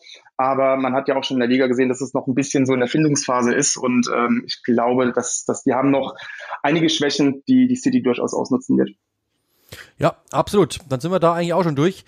Und dann können wir eigentlich schon, wir haben noch eine gute Viertelstunde, ähm, zum Thema der Woche kommen. Oder beziehungsweise eine, eine Kleinigkeit noch, Sascha Kalajdzic natürlich, der sich verletzt hat, Kreuzbandverletzung. Mhm. Beste Besserung natürlich an ihn. Hoffentlich, dass da das alles schnell wieder bei 100 Prozent ist und es ihm gut geht und er wirklich sich auskurieren kann. Ähm, trotzdem natürlich bitter für die Wolves, bitter für ihn natürlich, oder Chris? Ja, extrem. Also so wer die ersten Spiele von Wolverhampton gesehen hat, hat gesehen, wie sehr sie einen Stürmer brauchen. Ähm, man man ver verlässt sich da oder hat sich zu sehr nur auf Raúl Jiménez verlassen und ähm, wer, wer Verfolger der Expected Goal Statistik ist, der, der hat in den ersten Spielen gesehen, wie bitter es war, dass Wolverhampton so wenig Punkte eingefahren hat, denn man hatte in jedem Spiel mehr als genügend Chancen oder Situationen, um hier einen oder wenn nicht sogar alle drei Punkte mitzunehmen. Und da war Kalajdzic eigentlich so, nicht nur wegen seiner Abschlussgefahr, sondern auch wegen seiner Qualität, einen Ball abzuschirmen, Ball prallen zu lassen und einfach eine Präsenz zu sein. Da, da hat man, glaube ich, sehr viele Hoffnung investiert, dass er ähm, ja, das Sturmproblem ein bisschen löst und ja, umso bitterer für ihn und auch für die Mannschaft, dass es dann so schnell so eine schwere Verletzung gab. Ja, krass natürlich schon. Also man überlegt man sich, man überlege sich mal äh, die, die, die sämtliche Konstellation für Spieler, für Wolverhampton, für Stuttgart, wenn das Ganze eine mhm. Woche früher passiert. Weil äh, ja. dann, ja, ist natürlich, dann wird, dann wäre dieser Transfer nicht zustande gekommen, dann wäre sein ja, Premier League Traum oder wie auch immer, dann hätte Stuttgart wäre auf dem sitzen geblieben, obwohl er ja eigentlich richtig Ärger gemacht hat. Also das ist schon so eine Konstellation, ja, äh, die, die schon, die schon nicht ohne. Es ist für, für viele Seiten, aber wir hoffen natürlich, dass es ihm wirklich bald wieder gut geht, dass er bald wieder spielen kann. Ich will den in der Premier League einfach sehen. Also das ist einfach so ein Typ, äh, der hat ja. was, das ist so ein Einhornstürmer, muss man echt sagen, gibt's einfach nicht oft mit seiner Technik, mit seiner Übersicht, mit seiner, Te äh, mit seiner, äh, auch mit der, mit der Abschlussgefahr, äh, Gefahr, die er ausstrahlt und natürlich aber auch mit dem, wie er ins Spiel eingebunden ist. Das ist schon jemand, den ich einfach mal sehen möchte, wie der in der Premier League funktioniert. Aber haben wir auch gesagt, die Verletzungshistorie ist halt einfach nicht ohne. Das muss man sagen. Es werden die Stuttgart am besten ja. wissen. Dafür haben wir bald Diego Costa vielleicht zurück. Ja, aber habe ich heute gelesen, dass er die äh, Arbeitserlaubnis nicht bekommen hat, weil er zu ja, wenig Länderspiele ja. hat für Spanien. Ist eigentlich ja. auch total witzig. Der war schon da, hatte die schon mal und du sagst dann, er kriegt keine mehr. Also ja, es ist ja. wirklich, man, das ist das mit der Arbeitserlaubnis ist in England schon echt immer witzig, dass du schon immer überlegen musst, okay, wir können den Spieler jetzt gar nicht mehr holen, weil das ist in Deutschland halt viel einfacher. Aber ja, auch das wissen viele nicht in England, denken immer, ja, die können da kaufen, wie sie lustig sind. Nee, haben wir bei Arthur Melo jetzt auch wieder gesehen, kam das Visa sehr mhm. spät, äh, auch, ich weiß gar nicht mehr wo noch, ich glaube bei Andreas Isaac kam das, äh, Alexander Isaac kam das, äh, kam sehr, sehr spät und bei noch irgendjemandem kam es irgendwie spät, wo ich mir gedacht habe, am Wochenende, okay, haben sie nicht, also genau, wo, der der Wood Faced, nächstes Thema, mhm. bei mhm. ähm, einem Team, um das wir uns jetzt nämlich kümmern werden. Denn es ist Zeit für das Thema der Woche und das Thema der Woche ist ja, The Downfall of Leicester City. Ich weiß nicht, ob man so sagen kann. Ähm, nach sechs Spieltagen immer noch nur einen Punkt wieder verloren am Wochenende und das Ganze auch nicht mal wirklich schön, sondern echt auch da wieder gegen Brighton sich auseinandernehmen lassen und eigentlich ja, die einzelnen Aktionen, die einzigen Aktionen, die sie hatten, nur sich schenken lassen von Brighton, was untypisch für die Seagulls war, aber so ist es. Mhm. Sechs Spiele, ein Punkt. Ähm, Chris, erst natürlich wahrscheinlich eine Frage, die äh, sehr schwierig ist, weil auf der einen Seite, äh, auf der einen Seite, auf der anderen Seite. Überrascht dich das? Ähm, nein, ehrlich gesagt. Ähm, okay, vielleicht so extrem habe ich es jetzt auch nicht erwartet, aber ich habe sogar als, als gewagte Prognose vor der Saison gesagt, dass Leicester eher in den Abstiegskampf rutschen könnte, als dass sie bei, bei den europäischen Plätzen mitspielen. Denn man hat das schon den gesamten Sommer über gespürt, dass es bei Leicester überhaupt nicht stimmt. Ähm, was heißt überhaupt nicht stimmt? Es war vor allem die, die Transferperiode, die für Leicester, für die Fans, für, die, für, für, für den Trainer vor allem sehr, sehr frustrierend verlief. Man hat wieder keinen äh, richtigen Neuzugang getätigt, außer Face, wie du eben gesagt hast. Und der war eher ja ein Ersatz für Fofana, den man für 80 Millionen verkauft hat. Also man hat schon wieder Schlüsselspieler verloren. Die vorhandenen weiteren wollten teilweise weg. Tielemans oder Madison zumindest, war, waren zumindest nicht abgeneigt zu gehen. Und ja, Rogers hat schon nach den ersten paar Spieltagen gesagt, ähm, dass er am liebsten fünf bis sechs neue Spieler hätte, aber man einfach akzeptieren muss, dass Leicester nicht mehr der Club ist, der er vor zwei Jahren war und ja, da sind wir auch schon beim, beim Ursprung des Übels. Äh, Leicester hat nämlich sehr, sehr große Probleme beim Wirtschaften und ähm, dementsprechend konnte die Vereinsführung. Und es hat jetzt, man muss dazu sagen, es wird immer in Deutschland, werden oft die Besitzer bei Clubs verteufelt. Ähm, Leicester hat da ehrlich gesagt einen sehr, sehr guten Besitzer, beziehungsweise den Nachfolger des, des verstorbenen, äh, verstorbenen Beacheyes. Und ähm, da liegt es nicht daran, dass man nicht Geld investieren will, sondern man ist bereits im, im, Fokus des Financial Fair Plays und kann schlichtweg nicht mehr ausgeben, da man einfach zu wenig einnimmt. Und ja, so befindet man sich jetzt im Teufelskreis. Ja, also ist natürlich schon ähm, irgendwie eine komische Situation, weil ich habe es eh getwittert, äh, so zusammenfassend, du warst das Team, das in den letzten Jahren kurz davor war, eigentlich, dass die Leute gesagt haben, wenn man sich vor zwei Jahren mal überlegt, ähm, du warst kurz davor, dass die Leute sagen, es gibt keine Big Six mehr, sondern es gibt eine Top Six und da gehört Leicester rein. Und ja. weil natürlich Arsenal und United auch schwierige Phasen hatten, Tottenham ja genauso, aber das, so weit war man. Und das, und man war jetzt zweimal kurz davor, jetzt letzte Saison natürlich nicht, aber die Jahre davor war man zweimal davor, in die Champions League zu gehen und hat es in den letzten Spieltagen nochmal verspielt. Das heißt, man, mhm. man, man ist FA Cup Sieger geworden. Ich glaube, man hat das Community Shield ja sogar gewonnen. Ähm, und jetzt mhm. stehst, jetzt stehst du da und sagst eigentlich so, okay, man ist Tabellenletzter. Wenn man jetzt die, die, die Mannschaft nochmal ansieht, dann ist es ja eigentlich keine schlechte Truppe, sondern da sind ja wirklich Fußballer ja. drinnen, wo du echt sagen kannst, es ist immer noch echt gut. Auch wenn du natürlich mhm. defensive Probleme hast. Aber ich glaube, das ist gar nicht mal so das Ding, sondern ich habe das eh gesagt, wenn du hast es angesprochen, Spieler wollten weg, sie haben keine neuen Spieler bekommen. Brandon Rogers beschwert sich, äh, so ein Madison, der bleiben musste, so ein ähm, natürlich auch Thielemanns, der bleiben musste die werden ja. gehen irgendwann mal, das ist natürlich klar, das weiß auch jeder. Und wenn die natürlich nicht gehen dürfen und eigentlich aber wissen, dass es dort nicht mehr funktioniert, dann kann ich mir schon vorstellen, dass die natürlich jetzt auch nicht mehr, nicht jetzt 100% motiviert, das klingt jetzt so, als hätten die keinen Bock mehr oder so. Aber mhm. dass die natürlich, man merkt dann schon so, jeder versucht dann sein Boot zu retten und nicht mehr das ganz große Schiff zu retten. Und ja. das so, so wirkt es ein bisschen. Es ist, ich habe es ist so ein Projekt, das jetzt einfach ausläuft. Man hat es probiert, ja. man hat es nicht geschafft und dann sollte man sich eigentlich trennen. Problem ist, man hat halt noch Verträge. So wirkt's irgendwie. Und ja. auf dem Feld war es ja noch viel schlimmer und das ist der Punkt, auf den ich jetzt hinaus wollte, weil wenn du dir das angeschaut hast, ähm, die ersten fünf Minuten schreit Wilfried in die drei Spieler an, dann macht er den Fehler, dann schreien ihn drei Spieler an, ähm, dann gibt's die Diskussion mit dem Torwart, der natürlich, also ich wollte es in dem Spiel nicht sagen, weil es mir einfach zu hart wäre, weil ich es da nicht ausführen kann, aber das wirkt einfach so, als einfach so der, der Torwart der zweiten Mannschaft, der halt irgendwie noch ein bisschen mitgekickt hat, der jetzt plötzlich in die erste muss, der wirkt mhm. einfach nicht wie ein Torwart, wie, schon gar nicht wie ein Premier League Torwart, ehrlich gesagt. Ähm, ja. Der ist zu klein, der ist nicht beweglich genug, der hat die Ausstrahlung nicht, der hat die, der hat eigentlich, wenn man ehrlich ist, der, der meint's nicht böse, ja, Danny Ward, überhaupt nicht. Mhm. Aber das war halt, das ist ein, das ist ja ein walisischer Nationaltorhüter, aber der ist einfach kein Premier League Material für, für einen Starter, weil selbst wenn der jetzt irgendwie bei, selbst die Aufsteiger haben bessere Torhüter. Ja. ja. Und es ist, es ist, ja, sorry. Nee, du kannst. Es ist auch nicht nur die, die Torqualität. Wir wissen alle, wie gut Kaspar Speichel war. Aber wenn ich sage, dass, dass Schlüsselspieler gehen, es geht nicht nur um die Qualität dieser Spieler, es geht auch um ihr Standing. Und Schmeichel war ein absoluter Führungsspieler in dieser Mannschaft. Und diese Stützen, die diese Mannschaft hatte, die immer clever mit, mit, mit gutem Talent verstärkt wurde und ergänzt wurde, die brechen langsam ein bisschen weg. Beziehungsweise ein Wadi ist auch nicht mehr ein Wadi vor, vor zwei Jahren. Und dazu muss man auch sagen, man, man war an diesem Punkt, wo man sehr knapp die Champions League verpasste vor zwei Jahren. Und da dachte man wirklich, das wird jetzt ein, ein Dauergast im, in den, im Kampf um die Top 4 etc. Man muss aber fairerweise auch sagen, ähm, man hat es auch ein bisschen selbst verbockt, indem man das Geld, das man hatte, äh, nicht sehr klug investierte. Leicester wurde sehr lange für, für die Transferpolitik gelobt. Da sind auch ein paar, paar super Beispiele dabei. Aber ähm, ein Soyunchi, ein Westergaard, die wurden jetzt beispielsweise von Rodgers aussortiert. Die spielen derzeit keine Rolle. Ähm, Perez, ähm, Dennis Brett, die sind alles Spieler, die, die kommen nicht zum Zug und die haben Geld gekostet. Und einem Verein wie Leicester, der eben nicht diese Marketingmacht hat wie, wie ein Manchester United etc., die, die das einfach überleben können und trotzdem Einnahmen generieren und dann wieder raushauen, das hat Leicester nicht. Und das, diesen Preis, den zahlen sie jetzt dafür. Denn wenn du wirklich da oben mithalten willst, dann musst du kontinuierlich immer gute Entscheidungen treffen. Und das hat leider nicht funktioniert. Ja, vor allem, ich meine, das, das Ding ist ja das, ähm, was ja Leicester eigentlich oder was so Leicesters Aufgabe gewesen sein müsste, ist ja eigentlich, wie, wie du, wie du sagst, ja, du, du holst ja einen Spieler und du weißt, du bist aber nicht City. Das heißt, du holst einen Spieler wie Thielemanns und verkaufst ihn, holst ihn für 30 und verkaufst ihn für 60 weiter oder für 70 ja. oder für 80.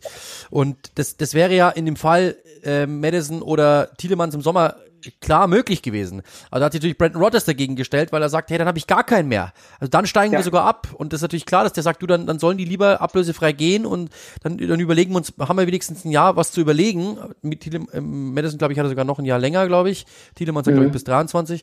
Ähm, muss man schauen schnell. Aber ja, ja, äh, dann, dann kannst du halt wirklich sagen, ähm, okay, wir haben wenigstens noch was gewonnen, aber der hätte, der hätte ja gar kein, ja, 24, genau. Der hätte ja gar kein Material mehr, wo du dann irgendwie sagen kannst, okay, ähm, aber das wäre halt eigentlich der Weg gewesen gewesen. Fofana ist ja eigentlich ein guter, gutes Beispiel. Das müsstest du halt machen. Und das, aber du ja. müsstest halt nicht so, nicht so im Sinne von, wir müssen den jetzt verkaufen, weil der Typ hat keinen Bock mehr auf Leicester ähm, ja. und der macht uns sonst Ärger, sondern du müsstest sagen, das ist eingepreist. Wir wissen, dass der nächstes Jahr geht. Wir haben aber genau. im Scouting schon drei Spieler parat, die wir ersetzen können. Und darüber hangeln wir uns so lange hoch, bis wir ganz oben sind. Weil genau. die Spielphilosophie Leicesters in den letzten Jahren war ja gut genug. Wenn die Spieler auch wissen, sie dürfen dann gehen, dann hast du mhm. ja gar kein Problem, weil dann wissen die Spieler, hey, das, ich, das ist eine Fahrschulmannschaft, die nimmt mich mit hoch und danach gehe ich und die wissen, die sind cool damit, wenn ich die, wenn sie das Geld kriegen und wir sind cool damit, damit, wenn wir gehen dürfen und dann passiert nichts. Ja. Problem ist halt, wenn du einem Madison das mehr oder minder, der, der gedacht hat, so funktioniert's, der jetzt aber stehen bleiben muss in diesem Verein, dann ist ja klar, dass der natürlich mit den Gedanken jetzt eher so ist, das ist eigentlich für ihn also ich will jetzt nicht sagen, dass er so denkt, ja, weil uns ja. wurde gesagt, dass das eigentlich ein sehr cooler Typ ist, aber ich nehme jetzt mal das Beispiel einfach mal dafür. Für solche Spieler wie Madison oder Tiedemanns ist natürlich ein verlorenes Jahr, weil die würden Richtig. eigentlich ganz gerne bei Newcastle oder bei Arsenal spielen, ähm, aber sie dürfen nicht, sondern sie müssen jetzt nochmal bei Leicester spielen und wissen eigentlich, sie müssen nur noch den Vertrag absitzen, weil sie haben keinen Bock mehr oder sie müssen so lange sitzen, bis ein anderer Verein so viel zahlt, dass sie sagen, okay, ja, dafür das Geld machen wir es und ist ja klar, dass die dann nicht in 100% bei der, bei der Sache sind. Ist ja so, wenn du sagst, hey, ich kündige jetzt meinen Job oder ich würde den ganz gern kündigen, die lassen dich aber nicht gehen äh, oder, ich, oder du hast noch Kündigungsfrist, ja, sagen wir mal ein halbes mhm. Jahr, dann bist du ja auch nicht da und sagst, boah, also für den, da mach ich jetzt gerne mal Überstunden. Ja, die, die kriegst du nie bezahlt, das kriegst du nie wieder rein. Sondern du sagst halt mhm. einfach, ja, komm, es ist echt doof, jetzt sitze ich hier und muss halt. Und dann versuchst du natürlich Profi zu sein, aber Madison war am Wochenende eine Katastrophe, also nur Fehlpässe. Thielemanns war der Einzige, der eigentlich ordentlich gespielt hat, aber du hast du hast zwei Tore erzielt und das waren Geschenke. Du gehst in Führung und dann denkst du dir, okay, vielleicht kann es funktionieren, äh, vielleicht kommt jetzt was und danach lässt du dich einfach nur zerpflücken und machst nur Fehler und bist total offen und pflaumst dich an. Ja, du hast gemerkt, dass die Mannschaft den Torhüter nicht wirklich annimmt, dass die sich denken, also Schmeichel war ja, ich habe das eben im Spiel gesagt, der war nie über jeden Zweifel haben, der hat auch mal einen Fehler gemacht oder der war jetzt auch nicht in der Strafraumbeherrschung der allerbeste der Welt. Aber es war ein klasse Keeper auf der Linie und du wusstest, wenn ein Ball aufs Tor kommt, der hat den. Aber ja. das ist bei Ward, da hast du eher schon, wenn der Ball losgeht, dann hast du das Gefühl, ach du meine Güte, hoffentlich nicht. Mhm. das ist halt sowas, was natürlich in der Mannschaft auch äh, logischerweise schadet. Ein Didi, der kein Innenverteidiger ist, muss plötzlich in der Innenverteidigung spielen, äh, macht dann natürlich auch nur Fehler, weil er natürlich dann auch Gegenspieler hatte, die nicht unbedingt, ja, die ihm einfach dazu an dem Abend zu äh, dynamisch waren, zu schnell waren und macht dann den Fehler vorm Elfmeter. Also es ist insgesamt einfach klar, die Situation bei Leicester ist nicht einfach. Ich glaube, dass dieses, wie gesagt, dieses Projekt ist zu Ende. Der Trainer hat äh, ist den Verein angegangen, wir haben es nicht geschafft ähm, und das ist einfach schade und das ist eigentlich eine Sauerei so quasi. Ähm, der Verein sagt, ja, wir können aber nicht anders. Die Spieler sagen, wir würden ganz gerne weg, sie dürfen aber nicht weg. Ähm, andere Spieler sind dann gegangen, weil sie unbedingt weg wollten. Die Spieler, die auf dem Feld sind, pflaumen sich an, wirken nicht als Mannschaft. Also ehrlich gesagt, ich, ich muss wirklich mir die Frage stellen und das ist wirklich 50-50. Ich weiß nicht, was eher passiert. Dass Brandon Rogers einfach in den Sack haut und sagt, ich habe keinen Bock mehr oder dass die sagen, wir müssen was verändern. Ich weiß nicht, was eher passiert.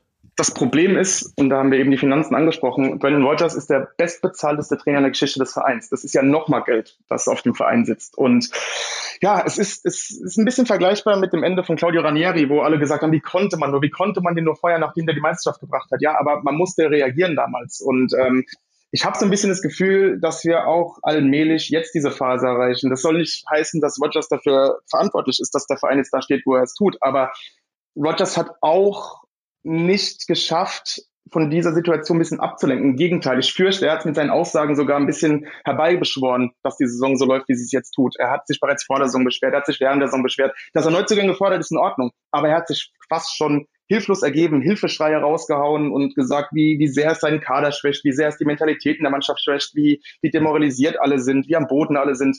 Und äh, da ist es schwer, eine, eine, eine gute Stimmung hinzubekommen. Und ähm, dazu hat er auch ein bisschen zu wild in seinen ähm, taktischen Ausrichtungen gewechselt, auch im System ein bisschen zu viel gewechselt. Also da kommt keine Ruhe rein. Und ähm, wie gesagt, ich gebe Rogers nicht die Schuld dafür, aber ich glaube, er hat auch nicht ideal reagiert, was natürlich auch menschlich ist. Auch er ist frustriert, aber ich kann mir vorstellen, dass das Gesamtkonstrukt äh, so langsam auseinanderbrückelt, wenn ich ehrlich bin.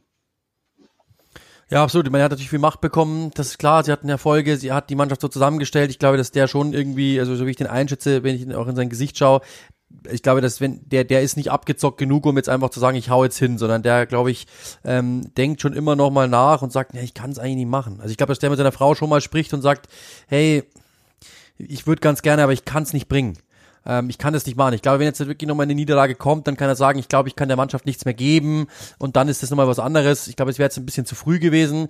Aber also, sagen wir mal so, gerne in die Arbeit geht der momentan nicht. Äh, auch wenn er den Berg sieht, den er vor sich hat. Ich glaube aber, dass die Spieler jetzt auch nicht unbedingt gerne in die Arbeit gehen, so aller, ja, voll geil. Also super gerade hier, sondern das ist momentan einfach für, für alle samt, ich glaube, die sind einfach alle momentan nicht gern da, wo sie sind sondern die hätten ganz gerne ja. natürlich mehr Aufbruchstimmung, mehr nach oben, mehr Invest. Ist ja klar, wenn natürlich du sagst, so, wir können nicht mehr Spieler holen, dass natürlich die Spieler auch sagen, ja, wir werden hier allein gelassen. Und ja. dann braucht schon eine Menge, eine Menge, Menge, Menge äh, Charaktere, die dann einfach sagen, hey, pass mal auf, wir, wir machen das trotzdem. Äh, und das ist wirklich sehr, sehr schwierig. Und das, ja, ist einfach keine einfache Situation für Brandon Rodgers, ist keine einfache Situation für Leicester. Trotzdem muss ich sagen, es tut mir halt sehr leid, weil ich meine, wenn du sagst, letztes Jahr, glaube ich, waren sie Neunter, das ist ja okay. Dann kannst du sagen, okay, mein Neunter ist in der Premier League, wenn du überlegst, die ersten sechs wären Sechster, ja, kannst so, die ersten sechs sind besetzt. Dann äh, gibt's noch ein West Ham, die eigentlich ganz gut sind. Dann gibt's immer noch so ein Team, das ganz gut ist. Du findest immer jemanden, wo du sagen kannst, okay, dann bist du halt Neunter. Okay, ist kein Problem. Achter sogar. Achter sind sogar geworden. Ja. Also dann, dann, dann kannst du sagen, das war ja eigentlich dann sogar noch okay, das Ergebnis. Aber Newcastle kommt, äh, Brighton haben wir gelernt, die sind nicht dümmer geworden, ganz im Gegenteil. Äh, das, du hast ja immer schon ein paar Teams, die über dir sind und dass du dann halt einfach ganz unten drin steckst, das ist halt einfach viel zu viel. Und das ist zu heftig. Vor allem jetzt fünf Niederlagen am Stück am ersten Spieltag unentschieden gespielt. Äh, wenn selbst ja jetzt sogar Bournemouth gewonnen hat, ja klar, natürlich gegen, gegen einen Aufsteiger, äh, gegen, gegen Nottingham Forest, aber ja, du bist da unten drin und du bist Tabellenletzter und das ist zu Recht so, weil die Spiele ja. einfach nicht einmal so sagen, du sagst, ja, du hast irgendwie mehr verdient oder so. Auch wenn die, natürlich die gegnerischen Trainer immer sagen, ja, sie hätten eigentlich mehr verdient. Nee, das stimmt nicht, haben sie eigentlich nicht, muss man klar sagen, sondern die stehen da, weil sie da stehen und es ist nicht so, dass wir jetzt irgendwie sagen, ha, ha, ha, sondern ich mag Brandon Rogers, ich mag ja. die Spieler, die sie haben, ich mag das Projekt, ich mag diesen Club. Äh, das war ja mal das Märchen, diese Meisterschaft, das wird ja immer noch verglichen mit Union Berlin jetzt und so. Also man merkt ja, das, das hat die Welt, die Fußballwelt nachhaltig geprägt. Jeder, der ein Märchen erzählen darf, sagt Leicester City. Und trotzdem stecken die da und trotzdem ist es so, dass man echt sagen muss, es ist einfach mega schade, dass es so kommt, dass da diese mhm. Fliehkräfte einfach momentan so stark sind, dass diese Mannschaft nicht zusammenhalten kann und der Club mhm. auch nicht zusammenhalten kann und der Trainer auch nicht. Und das tut mir irgendwo echt weh. Ja, und es, es zeigt ja einfach auch, wie gnadenlos ähm, es in der, in, in den, bei Top-Mannschaften ist oder wie, wie, wie schwierig es ist, äh, sich in den europäischen Plätzen tatsächlich zu etablieren. Äh, nicht nur einfach mal eine gute Saison zu haben, nicht mal einfach mal nur drei Jahre zu rekrutieren und eine Mannschaft aufzubauen. Nein, es ist, es gehört so viel mehr dazu, sich oben zu etablieren. Und äh, Leicester, und es ist auch gar keine Kritik, ähm, es war einfach es hat, es gab einfach zu wenige gute Entscheidungen beziehungsweise zu viel schlechte. Und äh, das ist jetzt der Preis. Und jetzt bricht dieses Konstrukt einfach allmählich so ein bisschen zusammen, eben aus deinen genannten Gründen. Der Frust macht sich breit ähm, und da das ist schwer mit anzusehen. Und ich kann mir gut vorstellen, dass es einen Impuls von extern braucht, damit man zu wenig, zumindestens wieder diese Mannschaft ähm, als Einheit formt und ähm, sich zumindest gegen einen freien Sturz äh, abwenden kann, ähm, weil mehr als mehr als sich irgendwie zu fangen, das kann nicht das Ziel dieser Saison sein. Ja, muss man dann auch, mal, auch noch mal sagen, also deswegen wirklich auch Respekt an die Chelseas, an die Cities, an die Liverpools. Natürlich haben die eine andere Macht, brauchen wir auch nicht reden und eine andere Anzugskraft, brauchen wir auch nicht reden, aber trotzdem, ähm, das zeigt, dass es einfach nicht God-given ist, dass du in, auf ja. die ersten drei Plätze einläufst, Jahr für Jahr für Jahr für Jahr für Jahr, sondern ja. du musst es schaffen. Und Leicester hat jetzt auch, davor muss man auch klar sagen, davor nicht viele Spieler verloren, sondern ja. an, an, die, an die großen Teams oder so, sondern die sind eigentlich schon seit der, nach der Meisterschaftssaison natürlich nicht, aber danach haben sie eigentlich die Spieler immer halten können. Ähm, und auch mhm. jetzt ja immer noch mit Tielemans halten. Fofana ist jetzt der Erste, der gegangen ist, so wo du wirklich sagen kannst, den wollten sie eigentlich halten, sondern sie haben eigentlich viel gehalten und trotzdem haben sie es nicht geschafft, sondern einfach, weil sie, weil die Spieler einfach das nächste Level dann nicht mehr erreicht haben, sondern eher dann Schuld, äh, irgendwie, vielleicht war Europa schuld, vielleicht war Verletzungen, whatever, aber es ist ein, es ist nicht God-given, da oben jedes Jahr einzulaufen. Deswegen Respekt an die großen Teams, deswegen auch Respekt an Arsenal, Tottenham, an United, dass sie sich da wieder ranarbeiten, weil man eben weiß, wie schwierig das ist, weil die anderen einfach auch nicht schlafen. Wir sehen, wie viel die anderen alle investieren. Wenn du mal nicht investierst und wenn du einen Spieler verlierst, dann regnet's rein. Das ist nun mal so. Genau. In diesem Sinne, äh, wir sind schon über einer Stunde. Wir wollten eigentlich äh, kurz und knapp, haben wir nicht geschafft. wir haben schon wieder das, wir haben schon wieder das über, aber es hat wie immer Spaß gemacht, Chris. Äh, danke, dass du so kurzfristig Zeit äh, dir genommen hast ähm, äh, und, und Uli vertreten hast. Würdig wie wie immer. Vielen Dank. ähm, hat mir sehr, sehr viel gerne. Spaß gemacht. Wir haben eine Stunde gemacht äh, und du darfst natürlich noch mal ganz kurz letzte Wort gehört dir und natürlich auch, was bei euch bei 90 Plus so zu lesen ist in der nächsten Woche, was, womit ihr euch beschäftigt hat übers Wochenende. Ja, wie, wie immer, das, das alles so um den internationalen Fußball. Ähm, wir versuchen ein bisschen tiefer einzusteigen, nicht nur Meldungen wiederzugeben, sondern auch ein bisschen einzuordnen, zu analysieren. Transferfenster ist jetzt rum, aber jetzt werden wir uns ein bisschen mehr auf das Sportliche konzentrieren, ähm, was gerade bei Sevilla los ist beispielsweise. Da wird heute was erscheinen. Also da ist einiges dabei. Und ja, wie gesagt, ich freue mich sehr, äh, dass ich wieder dabei sein durfte. Ist mir immer eine Herzenssache, ein bisschen über die Premier League zu philosophieren. Und ja, vielen lieben Dank. Ja, wir haben selten Neuzugänge, aber wenn, dann bist immer du derjenige, den wir verpflichten, und zwar fest. Vielen, vielen Dank. Hat mir sehr viel Spaß gemacht und dann äh, euch eine schöne Woche und wir hören uns dann nächste Woche wieder. Also schöne Champions League Woche, schöne Woche auch. Genau, ich, ich muss auch sagen, weil wir immer gefragt werden, äh, welche Spiele ich am Wochenende habe. Ich mache am Samstag tatsächlich das Match of the Week ähm, City gegen Tottenham. Bin ich sehr stolz drauf mit Mladen Petric und mit äh, Michael Leopold, der das Ganze als Moderator begleiten wird. Äh, und ich mache am Sonntag, wenn das richtig ist, äh, Manchester United gegen Crystal Palace, wenn mich nicht alles täuscht. Genau so ist es, um 17.30 Uhr, genau. Die beiden, das sind meine Spiele am Wochenende. Ähm, Champions League könnt ihr mich bei Liverpool hören zum Beispiel. Ähm, also es ist eine Menge los und genau, dann hören wir uns einfach nächste Woche wieder. Macht's gut und eine schöne Woche. Ciao.